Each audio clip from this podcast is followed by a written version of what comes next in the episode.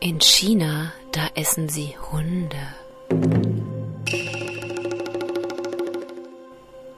Ein Tagebuch von Roman Halfmann.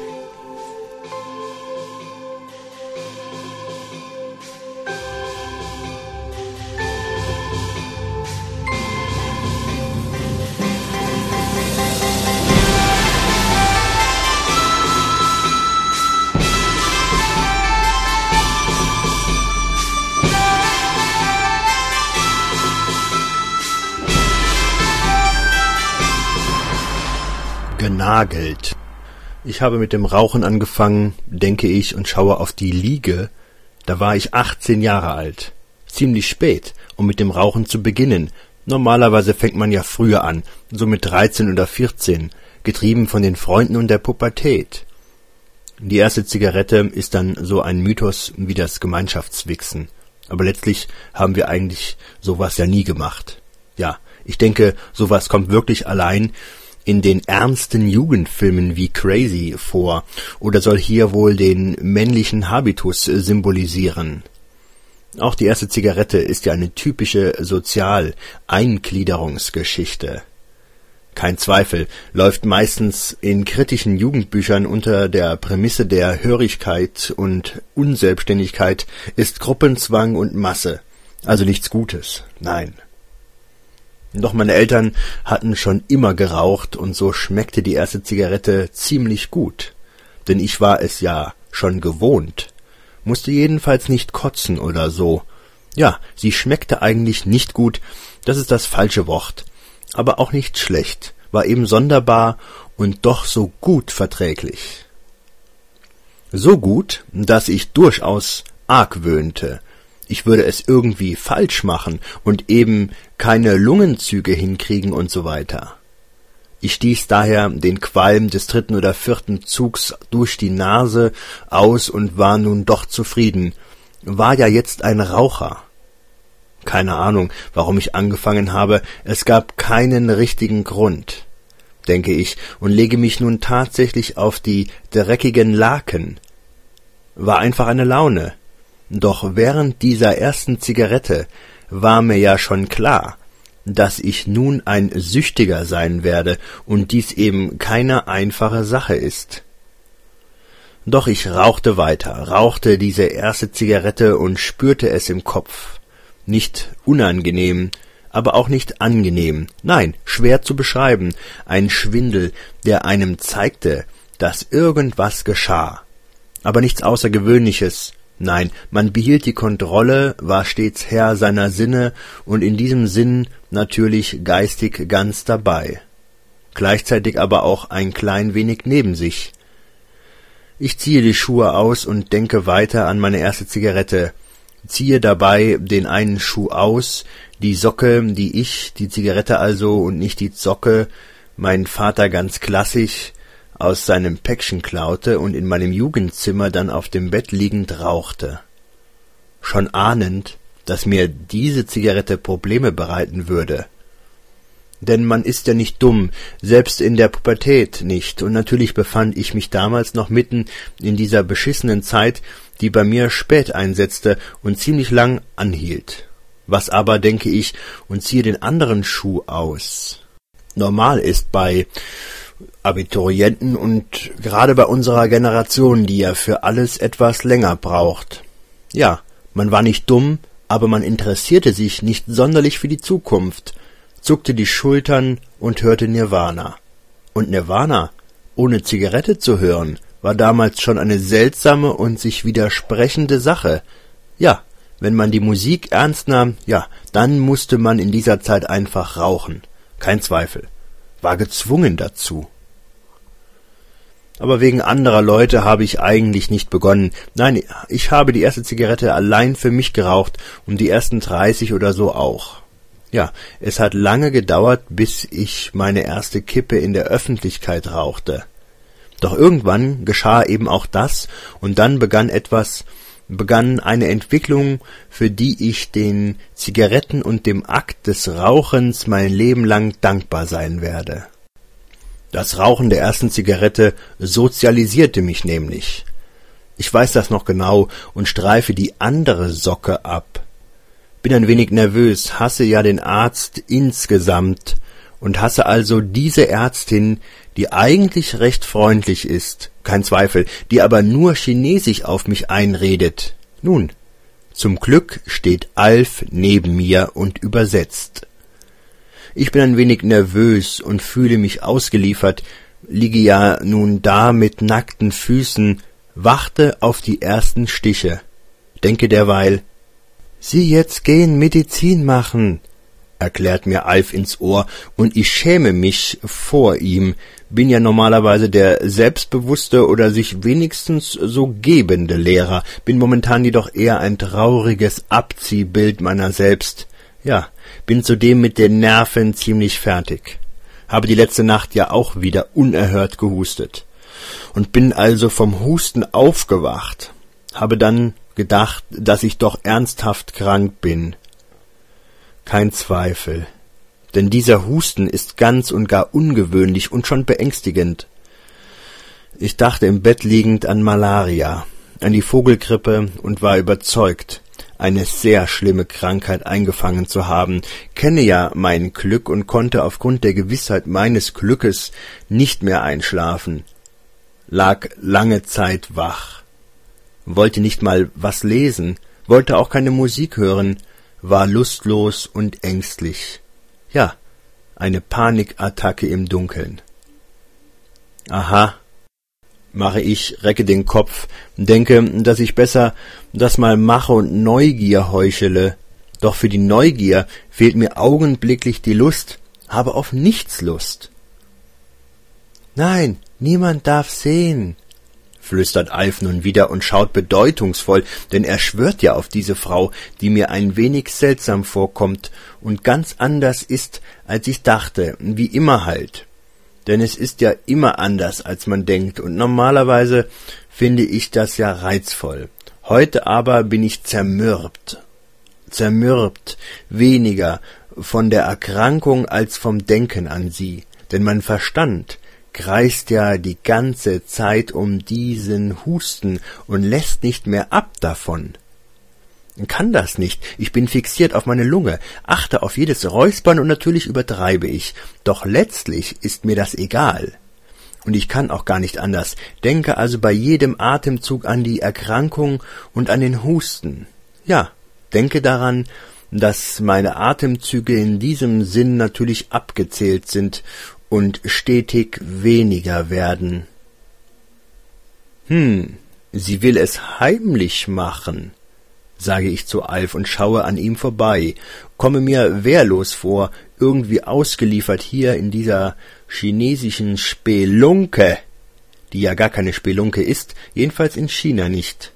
In Deutschland würde kein Mensch eine solche Praxis betreten, doch für die hiesigen Verhältnisse ist es schon sauber und irgendwie anheimelnd. Als Alf gestern von einer alten Frau erzählte, die akupunktiert. Tja, da dachte ich an eine Kräuterhexe, also an ein kicherndes Weibsbild mit schwarzen Zähnen und noch schwärzerer Seele. Gebuckelt hinkt die herbei und krächzt mir heiser etwas ins Ohr, indes in, indes es in Kesseln brodelt und sprudelt. Nun, die Frau kichert zwar, ist auch um die sechzig Jahre alt, ansonsten aber normal und hat sich weitaus besser gehalten als manche Sechzigjährigen in Deutschland. Ja, sie sieht fit aus.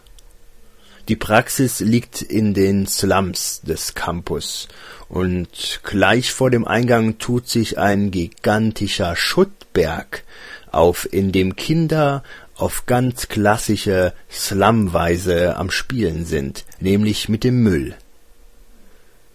Eine seltsame Stimmung herrscht hier, ein paar Schritte vom Campus entfernt, denn hier wohnen die Menschen, die eben irgendwo in den Supermärkten arbeiten und kaum Geld haben. Ich sehe mich aber nicht sonderlich um und habe auch keine Kamera dabei, möchte nicht wie ein Tourist auftreten, betrete nach Alf die Praxis und die Frau rastet buchstäblich aus. Beinahe kann ich die Dollarzeichen in ihren Augen erkennen, doch das bin ich schon gewohnt, denn jeder Ausländer hat ja Kohle ohne Ende und ist allein zum Spaß hier. So die allgemeine Denkart, weshalb sie mir nun über Alf auch von ihren Erfolgen berichtet. Hustend schaue ich mir ihre Zertifikate an, die auch gefälscht sein könnten, keine Ahnung. Ist ja alles sehr dubios, und die Praxis besteht aus einem großen Raum und einem kleinen Labor. Der große Raum beherbergt das Sprechzimmer, ein Tisch und drei winzige Stühle und den Operationsbereich. Drei liegen mit schmutzigen Laken und sonst nichts.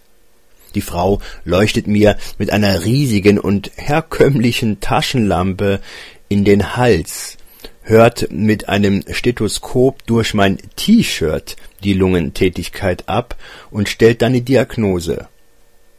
Mein Kehlkopf ist entzündet und die Luftröhre auch. Ich sacke buchstäblich zusammen, bin jetzt verschärft frustriert und deprimiert ärgere mich über meinen empfindlichen Körper, der immer Mucken macht. Nicke und mache dabei gute Miene zum bösen Spiel. Denke aber im Grunde an meine Sterblichkeit und komme von diesem Gedanken nicht so recht los. Bemerke auf einmal, dass ich seit zwei Wochen in einem tiefen Loch sitze. Ja, unvermittelt geht mir das auf und am liebsten hätte ich geheult oder wäre wenigstens gern mal emotional zusammengebrochen. Doch natürlich mache ich das nicht, denn hier in China ist eine Krankheit eine Sache, über die man sich nicht aufregt, wie ja auch der Tod ganz natürlich ist, und kein großes Ding, verhandele also stattdessen über den Preis der Behandlung, die eben, so meint sie, langwierig sei. Fünf Therapiearten. Und wenn ich will, kann sofort, kann sofort mit der erste begonnen werden.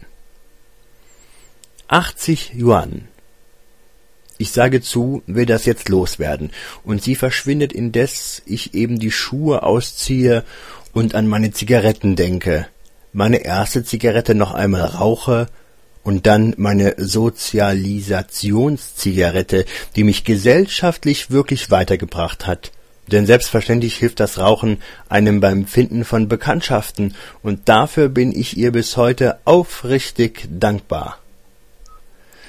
In meiner Schule jedenfalls war es eindeutig so, dass man rauchen musste, denn ohne das war man gezwungen, auf dem normalen Schulhof zu vegetieren zwischen all den Idioten. Rauchend stand man aber auf der Rauchertreppe, und auf der traf sich die Spitze der schulischen Gesellschaft. Hier wurden die wahren Entscheidungen getroffen, merkte ich schnell. Hier lernte man die hübschen und intelligenten Frauen kennen die selbst wenn sie nicht rauchten, jede Pause auf der Rauchertreppe verbrachten. Einfach weil die Typen viel cooler waren als auf dem blöden Schulhof, auf dem die Leute ja noch ganz klassisch und kindisch das Schulbrot aßen. Auf der Rauchertreppe sah man selten ein Schulbrot. Ja, man sah natürlich viele Zigaretten und zudem Schokoriegel, Dosen und so Dinge halt, nicht den Kram, den einen die Eltern einpacken, nein, hier war und gab man sich selbstständig und frei. Wegen der Frauen blieb ich hier auf der Treppe, rauchte zwei Zigaretten und gehörte schnell dazu, sprach plötzlich mit den Frauen, die vorher noch unerreichbare Träume waren. Unvermittelt stand ich mit ihnen und manchmal neben ihnen im Kreis, sagte was und sie nickten, hörten und antworteten mir gar und hin und wieder, zwar eher selten, aber immerhin. Die schönsten Frauen der Schule und ich befand mich mittendrin.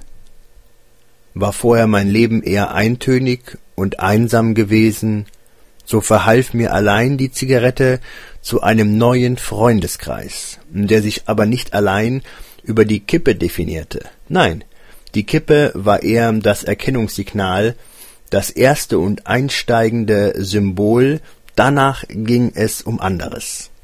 Um Feste zum Beispiel. Diskos und natürlich um Frauen. Doch auch um Literatur zum Beispiel, denn einen meiner besten Schulfreunde lernte ich allein über die Zigarette kennen. Und wir begannen schnell damit, Texte zu schreiben, Wirretexte, die dann sang- und klanglos in der Schülerzeitung versackten. Aber immerhin lernte ich während dieser Episode meines Lebens, dass ich gern schrieb und allzu gern immer schreiben wollte. Ja, mein ganzes Leben schreibend zu verbringen, war ein großer Traum. Allein die Zigarette machte das möglich, und so rauchte ich dankbar weiter, verfolgte fasziniert die Erweiterung meines sozialen Kosmos. Waren es vorher eher kleingeistige Gespräche und Bekanntschaften, so lernte ich nun rauchenderweise Menschen kennen, die ich vorher auf gar keinen Fall kennengelernt hätte, und natürlich genoss ich das. Okay, machte nun Alf, und ich erwache aus meinen Gedanken und Träumen, sehe die Frau, die ich nicht Ärztin nennen möchte, nahen und schließe erst einmal die Augen.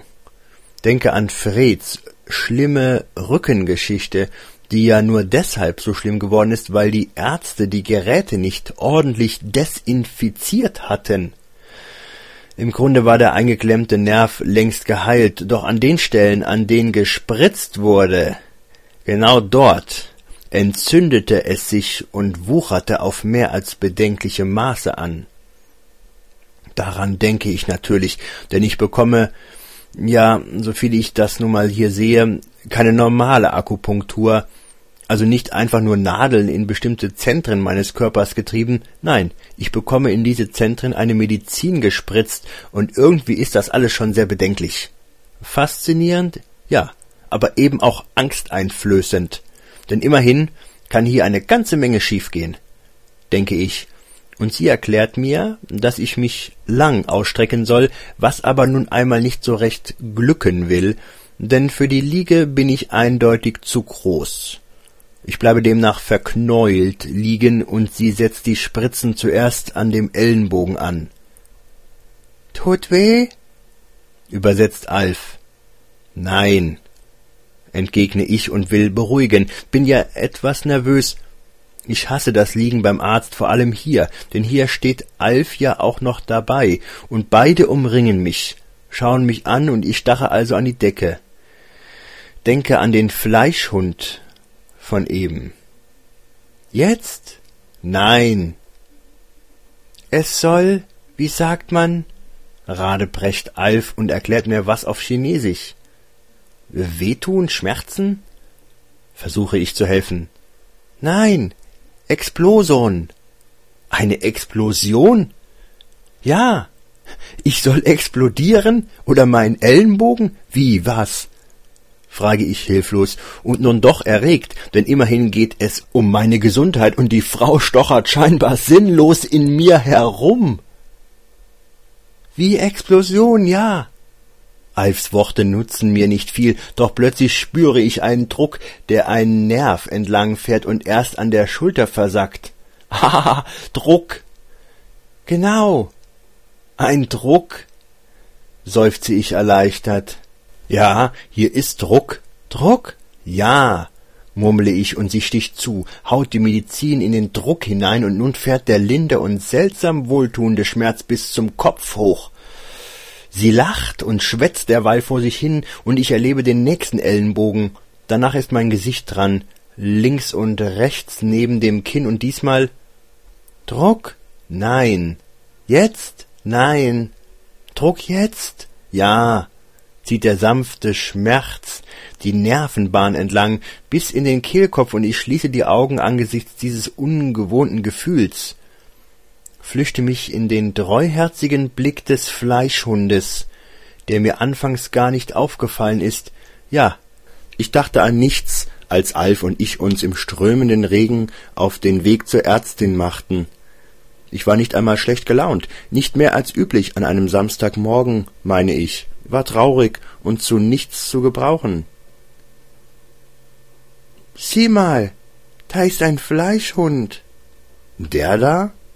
Staunte ich, denn neben dem Obst lag ein süßer Hund mit treuen Augen, braunes Fell, kniehoch und natürlich ein Mischling, aber sehr nett anzuschauen, so eine Art der beste Freund des Menschenhund. Kein Zweifel, könnte gut mein Freund werden.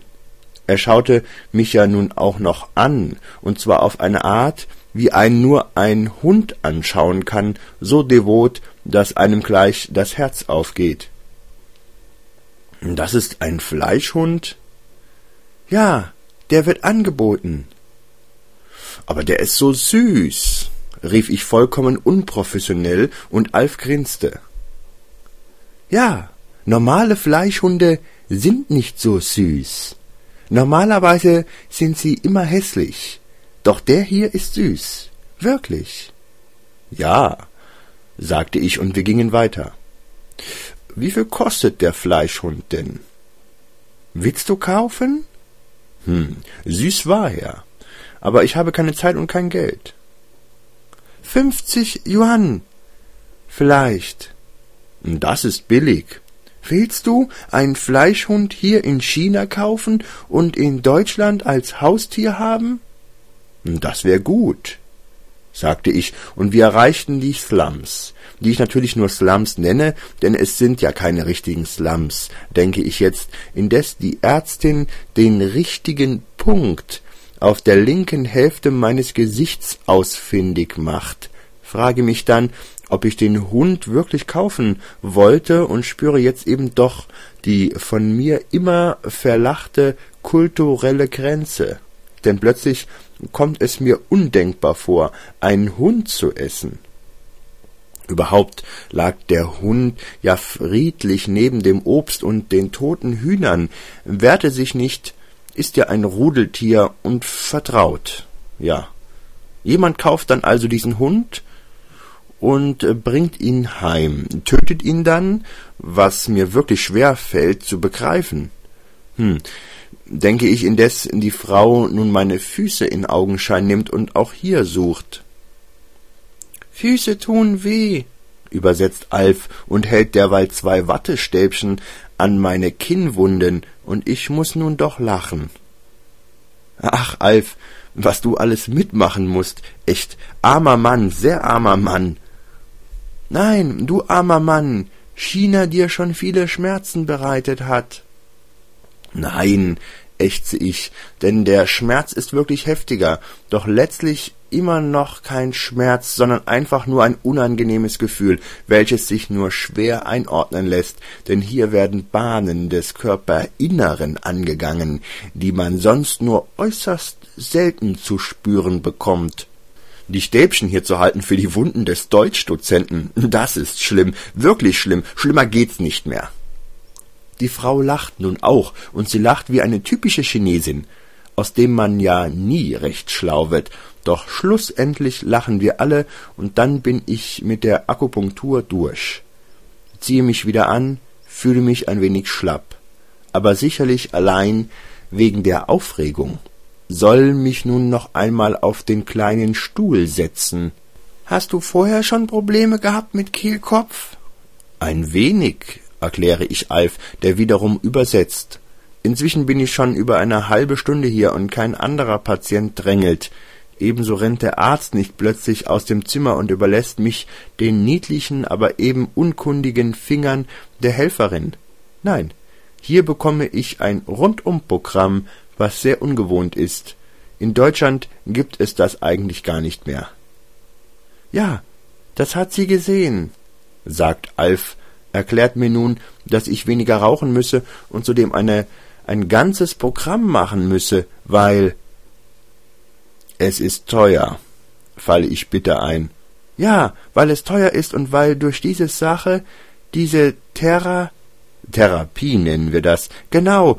Durch diese Therapie du nie wieder Probleme mit Erkältung und Kehlkopf und so. Sehr schön, sage ich und willige ein, glaube ja daran, habe auch kein Problem mit der Akupunktur, denn warum sollte das nicht funktionieren? Und überhaupt sind die Chinesen ja Meister auf diesem Gebiet, und so wäre ich ja sicherlich schön blöd, würde ich mir dies durch die Lappen gehen lassen. Zuerst denke ich, die Frau schaut einfach mal, wie sauber meine Ohren sind. Doch in Wahrheit, der Schmerz zeugt davon, werde ich wieder genagelt.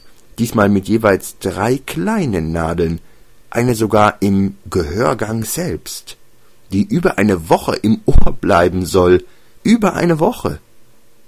Plötzlich hält sie mir das Bild eines Ohres vor die Nase, und ich höre undeutlich Alfs Stimme, der mir beschwörend erklärt, dass man, wenn man Bild und also das Ohr auf den Kopf stellt, ein Embryo vor sich sieht.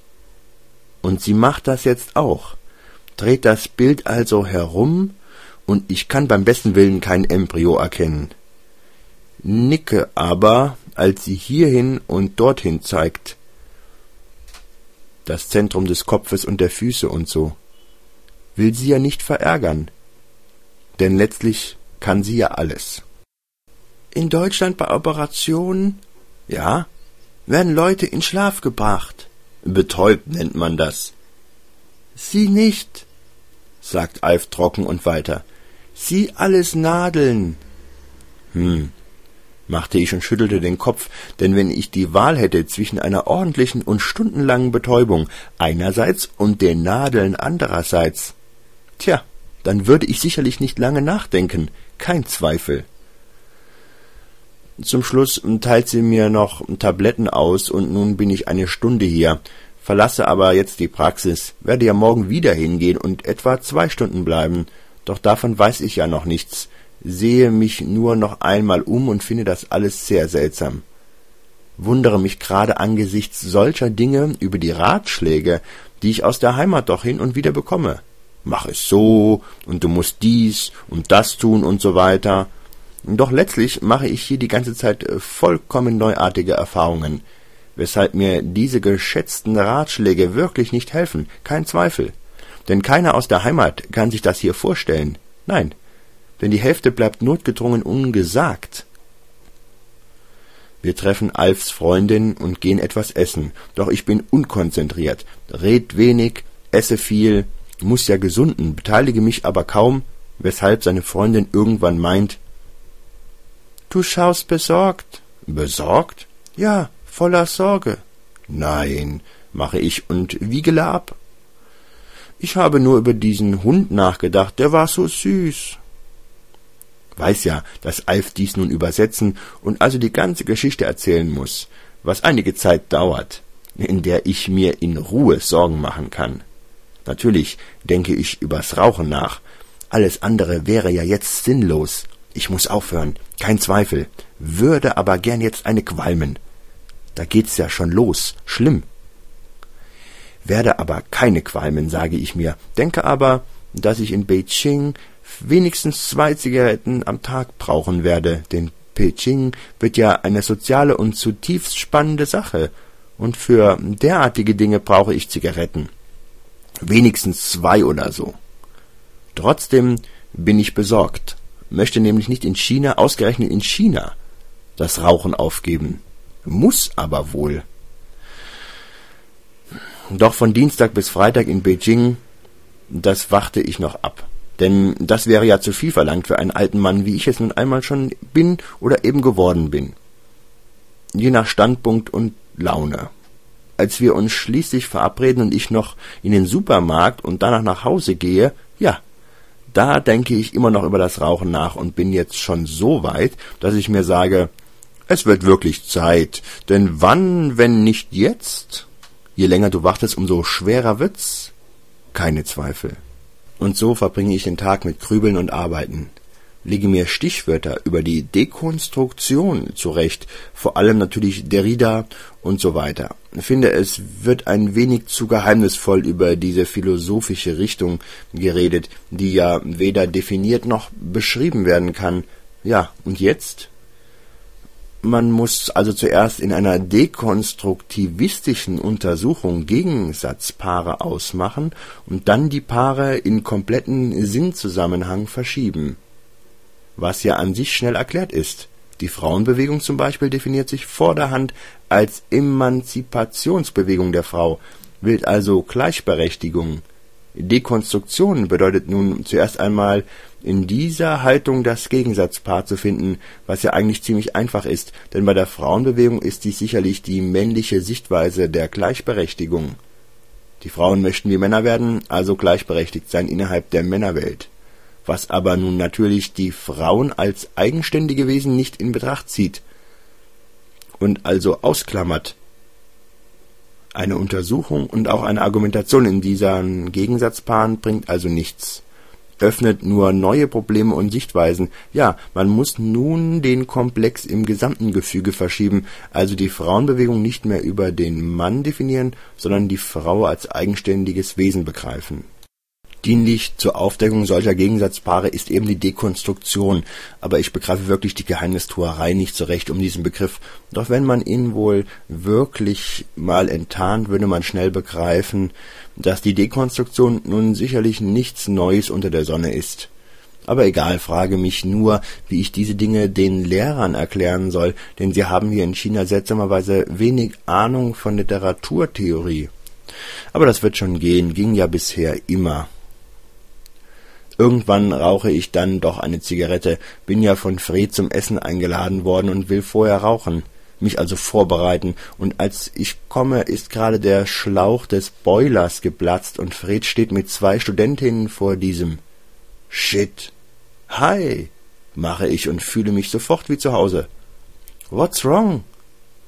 Ich überblicke alles und helfe, kann aber auch nichts machen, haben ja zuerst einmal linke Hände, und zudem ist das Leitsystem sehr verrottet und eine Drehung mit der Wasserpumpenzange reißt wahrscheinlich alles entzwei, weshalb wir uns auch hinsetzen und essen, das Wasser umlenken ins Waschbecken. Dann beginnen die derben Späße und drehen sich natürlich um alles und nichts. Hey Roman, do you need a girl who cleans the room for you? fragt er mich dann irgendwann, und natürlich bin ich hellauf begeistert will mehr wissen. Zwei Stunden in der Woche kostet mich zehn Yuan, was nichts ist, und dafür habe ich eine saubere Wohnung. Denn der Dreck hier ist faszinierend. Jeden Tag könnte ich dicke Staubwolken aufkehren, habe aber so gut wie aufgegeben, mache es nur noch sehr selten, finde nicht die Kraft und auch nicht die Lust, lasse es, wie es eben wird, und bin gespannt. Doch jetzt?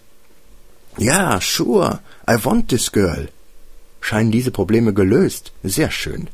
Aufgeräumt verlasse ich gegen elf Uhr die Veranstaltung und schlendere im Dunkeln heim, huste nun wieder und huste auch in der Nacht erbärmlich, denke ja vor allem an meinen Mitbewohner in Beijing, denn wir bekommen ja nur Doppelzimmer und dieses Husten kann ich momentan auf niemanden zumuten. So einfach ist das.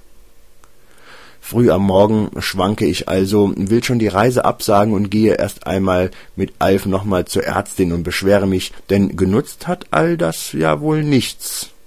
Diesmal bekomme ich eine Spritze ins Arschfleisch, sechs Akupunkturen, diesmal Gesicht, Hände und Unterarme und eine Infusion, irgendwas gegen die Entzündung. Also verbringe ich zwei Stunden in der Praxis und der Arzt Mann erklärt mir über Alf von einer neuen Prostata-Methode, die er entwickelt hat oder so ähnlich. Bei Prostata werde ich selbstredend hellwach, denn das sind ja die Themen unserer Zukunft. Besser man weiß schon jetzt was, ahnt wenigstens dieses Brennen beim Pinkeln oder so. Dann ist's später nur noch halb so schlimm. Ja, dann hockt man dann auf dem Klo man hat ja geheiratet und muss jetzt auch beim Pissen sitzen, schlimm. Und wenn's brennt, ja, dann kann man schon einem eine Prostata-Operation wenigstens direkt mal in Erwägung ziehen. Und wenn's bei der OP schief läuft, hat die Frau im Bett auch ihre Ruhe. Auch schön. Dann erklärt er mir was wegen meines Kehlkopfes, und wieder denke ich, ich hätte Krebs. Dabei bin ich einfach nicht mehr die Aufmerksamkeit gewohnt. In Deutschland muss man zum Spezialisten und wird erst einmal durchgeschleust. Kommt dann dran und weg ist der Arzt, der ja sicherlich sechs Zimmer braucht, um sein Tagespensum zu schaffen. Hier nun, in China, sitze ich nun schon eine geraume Zeit und bekomme wieder Medikamente und Ratschläge. Immer die Haare warm waschen. Ja, mache ich und die Sache nicht sofort ausziehen daheim, sondern anlassen. Ja, und Wärme anziehen, rät er mir. Beide, das Ärzte-Ehepaar also, wiederum meinen, indes Alf lacht. Dicker werden. Ich nicke. und werde, werde also nun dicker. Habe es fest vor, will zehn Kilos oder so zunehmen und also mal eine ordentliche Konstitution haben, rote Backen und dicke Fürze dann am Abend. Die sind nämlich gesund. Ich werde mehr Fleisch essen, ja, viel Fleisch und sehr viel Fett. Auf alle erdenklichen Arten. Chips sowieso. Da kommt man nicht drum herum. Kein Zweifel. Eine Menge Schokolade und eben Filme brauchen, denn so richtig dick wird man ja nur auf dem Sofa. Gemütlicher muss ich werden, muss ein Gemüt wie ein Fleischerwolf bekommen oder eben ein Entbeiner, der ja unheimlich viel Gemüt haben sollte, denn was hilft es, wenn der Entbeiner nicht mehr entbeinen mag? Da schert sich keine Sau drum, also entbeine ruhig, du Entbeiner, denn irgendeiner muss ja entbeinen. Werde mich also über nichts mehr aufregen und kaum noch einen Finger krumm machen, bin es leid und weiß ja jetzt so ungefähr, wie Kafka sich gefühlt hat, denn immerhin hatte er Kehlkopftuberkulose, was auch nicht schön ist. Konnte am Ende nicht mehr schlucken. Schlucke ich und stehe nun auf, will raus aus der Praxis, in der ich wieder hundertzehn Yuan gelassen habe. Doch das ist es mir ja wert, kein Zweifel. Und morgen werde ich wieder hingehen, wieder Akupunktur und vielleicht eine Infusion, weil's so schön war. Und den Hund kaufen? Den süßen Hund? Ach, der ist sicher schon in der Bratpfanne, hatte süße Augen, die man hier übrigens, ich hab's gehört, sehr gern verspeist, denn sie sind, wie sinnig, gut für die Augen.